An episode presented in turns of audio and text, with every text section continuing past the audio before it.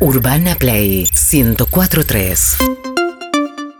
Acá estamos en Urbana Play a punto de hablar con el mejor Number one. psicólogo de Iberoamérica entero, un crack, el, el autor más vendido El number de. Argentina realmente. Número uno es el licenciado Gabriel Rolón. Buenos días, Gaby, ¿cómo le va? Hola Andy, Oh. ¿cómo estás amigo? Hola. ¿Cómo Hola, anda la, futura cumpleañera, Lizzy? Bien.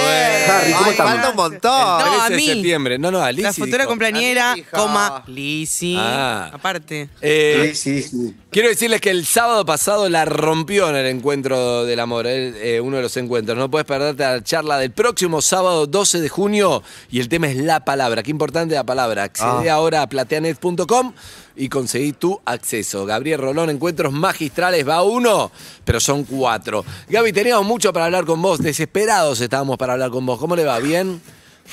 Bien, bien, bien. También con muchas ganas de hablar con ustedes. Bueno, tenemos un caso tremendo que acaba de pasar, no sé si lo pudiste escuchar, que fue impresionante, quizá estabas con pacientes, pero déjame arrancar con algo más liviano, pero no menos importante. Evelyn cumple 30. No. Ah, eso, es- eso es más liviano. Yo pensaba que eso era el plato fuerte después. Le dijimos a Evelyn los 30, qué momento para ir un poco decidiendo el rumbo de su vida o para decir qué bien que lo estoy haciendo. Y ella está como, uy, cumplo 30. Y quizá le estamos diciendo es la mejor edad, pero es un momento raro para cumplir, ¿no? Como que la vida se está pasando rápida y nosotros le contamos que... Le contamos que Está todo hecho ya. yo le dije, yo tenía Estoy haciendo un duelo. 28 y ahí me dijo, "Ch, ch", me di vuelta, 40. 45. No, no, no. Es así un poco, Rolón. ¿Qué le podemos decir a Eve? Pero El por pa- supuesto o sea, que es así. El paso del tiempo. ¿Cómo hacer para conectar con lo qué bueno, cumplo 30, las cosas que puedo hacer y no, uy, esto está pasando rápido, ¿qué tengo que hacer? No sé qué. Viste, con lo mismo lo puedes encarar bien o mal. Por supuesto, Andy. En primer lugar, eh, por supuesto que el paso del tiempo es mm, percibido de un modo diferente a los 5 que a los 30 que a los 60. ¿sí? Eh, Viste que cuando uno es chico, mm, qué sé yo, de un Papá Noel al otro era una eternidad, no llegaba nunca. Ay. Claro. Ahora, cuando vos tenés 50, decís, ya estamos en noviembre, ya estamos en diciembre. Uh. Ya hay que, ya hay que comprar regalo de nuevo. Ya están decorados Claro, todos los el- locales con arbolitos y dale. Para mí lo que cambia es cuando tenés que empezar a pagarlos de vos los regalos. Y vez dejas de recibirlos, empezás a pagarlos. Claro. Hay algo de eso, hay algo de eso, Harry, que tiene, tiene que ver con eh, cierto contacto con el, el mundo de la realidad más, más duro, más cruel, si querés, con, con, bueno, un montón de ocupaciones y, y algunas cuestiones. Pero yo creo que lo, lo interesante con respecto a lo que decía Andy es esto de, eh, si bien un cambio de década suele ser un momento de, de balance, como dice la gente, ¿sí? Uy, cumplo 30. Bueno, la verdad, dentro de dos días, Evelyn no va a ser muy distinta a lo que soy, ¿sí? Pero sin embargo, simbólicamente puede ser que algo, algo le pase a ella con este tema, no lo sé. Este, sé que ha tomado una determinación Sí, eh, venir en fuerte, pelota mañana. como Sí. Eh, fuerte, No, yo, fuerte. esto es más Es para más, que se preparen mis viernes en compañeros, ¿eh? Bien, Claro, viernes de tetas. y, y más, ¡Uh! No, no. más en esta época, Evelyn, porque digamos, ir, ir desnuda a, a una radio hace 20 años no era ninguna hazaña, ¿no? Es Porque nadie te veía. Claro. Hoy por hoy, Mañana explota hoy- YouTube. eh, claro, claro, pero bueno. Viernes digo, de tetas eh, con Eve. No, Gabriel, ¿sabes qué me pasa a mí? Yo, si me preguntás, yo estoy contenta, ¿eh? No es que cumplo 30, como he hablado con otras amigas que dice, Cumplo, cumplí 30, ¿y qué hice con mi vida? Yo ni ahí siento que me pase eso, de hecho estoy muy contenta y siento que, que, que todos estos años de verdad los aproveché. Estuvieron bien estos 30. Me pasa que siento que eh, se cierra una etapa fuerte y de golpe como que la sentí dije "Upa, pensé que no eh y la estoy sintiendo el, el 3-0 como no soy Sí, ya un claro. adolescente eso Bueno, ese es el punto, bebé. Ese es el punto. Digamos, hasta, hasta hoy, hasta los 20, vos podés jugar, si querés, con la idea, la excusa de él, bueno, todavía me queda algo de adolescente. Después del 30, si eso te queda, ya no sos una adolescente tardía, sos una inmadura. ¿sí? Y conociste y a varios, se ve. Sí. perdón Gabriel continúa No, no, no, no, no. Quiero decir, entonces hay, hay- hay algo de ese, de ese- sábado. de ese permiso, de ese permiso para, para ciertas actitudes que con la madurez se van perdiendo. Y está bien. así tiene que ser, eso es ir creciendo en la vida. Pero yo creo que por mucho que, que alguien diga, como el caso de Eve, que está contenta con lo que ha hecho y es lo mejor que te puede pasar. Sentir que has ido caminando todos estos años para llegar a una cierta etapa de tu vida. Si querés, a un cambio de etapa, porque eh, de verdad eh, los 30 marcan justamente el cierre de, esta, de este permiso para tener algunos rasgos de adolescencia todavía. Es- Está buenísimo llegar a esa etapa sintiendo que te has formado para hacer lo que querés ser, que este, has recorrido un camino que te hace sentir bien, que te hace sentir orgullosa, donde vos decís, bueno, miro hacia atrás y en las decisiones buenas o malas veo mi deseo en juego. Eso es muy importante. ¿Y qué pasa, Gaby, con la gente que no? Con la gente como las amigas de Eve que decía que llega a, así a estos cambios de etapa que puede ser de los 20 a los 30, de los 30 a los 40 y lo que sea, y, y se atormenta con no haber logrado los objetivos, con no estar donde le habría gustado estar. Claro. Eh, ¿Qué pasa con, con eso? Yo creo que el problema, más que haber o no logrado ciertos objetivos, es haber recor- recorrido el camino sin objetivos. ¿sí? Ajá. Digo, es- es- eso es mucho más deprimente. Decir, no hice nada. No hice nada. Es decir, ¿por qué? Porque no decía nada, no es no logré nada. Porque si vos decís, bueno, fui, agarré, hice, bueno, no me salió, pero allí estuve luchando, te, te va a traer una cierta frustración. Igual no es muy presionante, no hice nada, porque capaz que te pones a indagar y decís, hice un montón de cosas, ¿qué hiciste? Y elaboré un poco acá, un poco allá. ¿Qué es hacer algo, me pregunto? ¿Qué es ir con un objetivo, Gaby? Mira, el, objetivo es algo que vos te fijás cuando clarificás un deseo, Andy. Vos decís, bueno, mira, yo deseo esto y te, lo, te pones una cierta meta y te dirigís hacia ella. Eh, es más, está muy bien lo que vos decís. Suponete que alguien dijera, eh, me recibí de médico a los 30, ¿sí? Es decir, bueno, hice una sola cosa, estudié medicina. Una sola. Y si no era su deseo, Claro. Bueno, ahí tenés un problema grave, si era el deseo de otro, digamos, su papá médico que quería que siguiera con el consultorio. hola, por ¿no? dejé. Este, eh, eso es, es otra cosa y es bravo. Pero digo, sí, ponele que fue su deseo. Vamos por esta línea primero. Entonces decís, bueno, eh, dediqué seis años de mi vida al estudio de la medicina, me recibí, eh, hice una sola cosa, ni trabajé, solo estudié. Bueno, eh, y otro que, diga, que dice, mira, yo tuve en estos 10 años 12 trabajos diferentes. ¿Sí?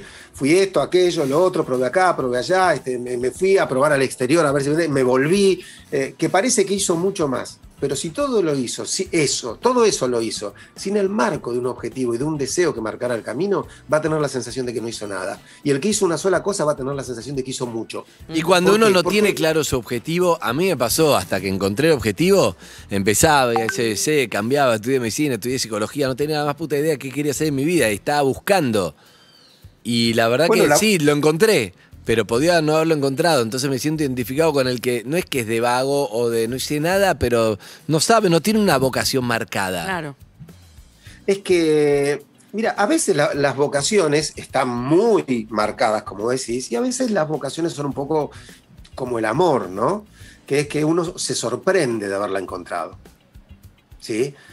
Vos de repente, alguien te dice un día, no sé, ¿cómo, cómo fue exactamente tu experiencia, Andy? Pero digo, vos ves, eh, escuchás un programa de radio, vas, te contactás, tenés un amigo, te dice, ¿por qué no venís a ayudar? Bueno, pasante, productor, esto, lo otro. Eh, a lo mejor vas descubriendo un mundo que te enamora y que a lo mejor no estaba dentro de las 40 del mazo para vos. Sí. No estaba, viste, en el álbum de figuritas cuando arrancaste. En la guía del estudiante de Arranca- 1989. Exactamente. no Todavía estaba la allí. tengo. ¿En serio? La Bueno, estudié, pero- la leí, buscaba técnico en radiología. No Hablando sé, de no vaciar mochilas, idea. ¿no? Sí. Pero ¿sabés por qué, Andy? Porque, eh, a ver, estamos muy recorridos cuando somos, o cuando estábamos, cuando fuimos chicos o adolescentes, eh, por algo que yo creo que hay que tenerlo en cuenta, obviamente, uno se tiene que hacer cargo de su vida, pero a veces es demasiado fuerte el de qué voy a vivir. Mm. Ah, ¿sí? Y el de qué voy a vivir muchas veces pasa por encima el qué me gustaría hacer a mí. Totalmente. Bueno, ahí hay un Eh. punto. Hola, soy Lizzy. Sí, Lizzy, querida, ¿cómo estás? Bueno, ahí hay un gran punto que justamente ayer o antes de ayer hablábamos con Eve.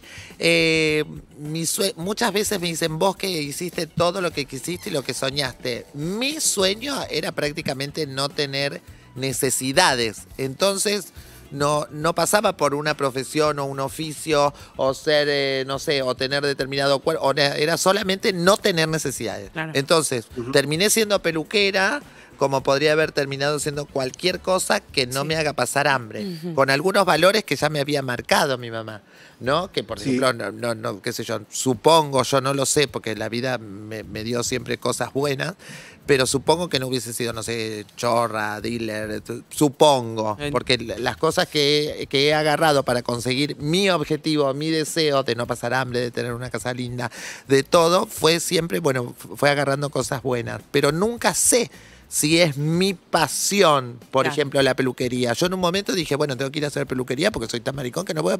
Por ahí mi sueño es ser metalúrgica, pero bueno, en ese momento no me iban a tomar en una, en una Vos fábrica decías que metalúrgica. quedaba lindo o era, se disimulaba más. Claro, trabajar dice, ahí. es más simpático un maricón en una peluquería que en una metal en ese momento. Claro, Hay algo de las comunidades. Claro, las O comunidades. sea, lo, lo hablábamos con el embajador de Japón. O sea, yo no creo Sí. que los japoneses que vinieron acá de inmigrantes soñaran con ser tintoreros todos. No sé, Exacto, hay algo que- Al final fue una gran nota el embajador de Japón. Sí, espectacular. Bueno, eso me pasó a mí. Y otra cosa, siempre me imaginé yo, ya de grande, cuando, cuando pude eh, pensar esto que le pasaba a, a Eve, es, me imaginé, un- yo siempre pensé que voy a- pienso que voy a vivir hasta los 87 años. Entonces siento que mi vida es un camino con 87 puertas, que cada vez me quedan menos puertas No para es medio vivir. específico 87, ni No sé, 86, ni no, 90. 87. La 87, ok. siente. Siete maletines y los vas a abrir. Son 87 manetitas, un premio millonario. Ah, todo te tiene. Siempre mi miedo, cada vez que paso los 20, los 30, los 40, que no es en, en mi caso, es que cada vez me quedan menos puertas para abrir. Y llega un momento donde vas a tener que abrir la última. Y eso hace poquito descubrí La del cajón. la del cajón. Faltan La- 37 años para eso, para esa puerta. Sí, pero siempre te quedan menos. O sea, cuando tenía 20 me 37 quedaban. años. Cuando tenía 20 me quedaban 67. O sea, abra la que abra no pasaba nada, salvo que me pase un botín por encima. Era como más desprejuiciada. Ahora soy más, más, trato de razonar mucho más qué puerta voy a abrir ahora cuando cumpla 51, ¿entendés? Sí. Eso Bueno, es lo, lo ahí, que me pero- pasó siempre. Vos ahí introducís un tema muy interesante en este, en este último párrafo, Lizzy. Todo lo que dijiste me pareció muy, muy fuerte. Eh, pero esto que vos decís, bueno, ahora elijo la puerta que voy a abrir. Es decir, está bien, suponete, tenés 87 puertas, pero no tenés 87 puertas. Tenés 87 oportunidades para abrir mil puertas. Claro. Es decir, vos elegís. Podés elegir 87 veces, digo, siguiendo tu metáfora, ¿no? Sí, sí, sí. Y cada vez vas perdiendo elecciones, si querés. Pero en esa elección no es obligada. A veces vos tenés la posibilidad de qué puerta elegir. Y esto me lleva a la primera parte. Al- cuando vos eras chica, no tenías oportunidad de elegir puertas. ¿Qué quiero decir? Vos me decís, lo único que yo soñaba era no tener necesidades. Eh, cuando uno, si vos estás eh, 50 segundos, un minuto, un minuto y medio abajo del agua, ¿sabés cuál es tu, tu único deseo? Respirar. Subir, claro. ¿sí? Respirar. O sea, no, no soñás con estudiar, con enamorarte, que necesitas respirar. ¿Por qué? Porque la necesidad no le da espacio al deseo. Y vos eh, tenías, por lo que viviste y por lo que pasaste, eh, te marcó la necesidad de un modo tal como si yo sueño con no tener necesidades. Es decir, no quiero pasar por ese estado en el que no puedo desear. Hoy, que por suerte has recorrido un camino, eh, a lo mejor se te abre y vos decís, yo no sé si la peluquería, eso no es mi vocación. Claro, hoy te lo puedes plantear. En aquel momento fue una elección, casi fue la única puerta que podías abrir, o elegías una entre dos o tres nada más, y elegiste la de la peluquería. Por suerte te fue muy bien, sos talentosa, te llevó a un lugar, construiste un camino con esfuerzo, con ética, con profesionalismo, que te deposita en un lugar eh, a partir del cual en este piso ya no tenés una o tres puertas, tenés 100 puertas para elegir la que viene. ¿Sí?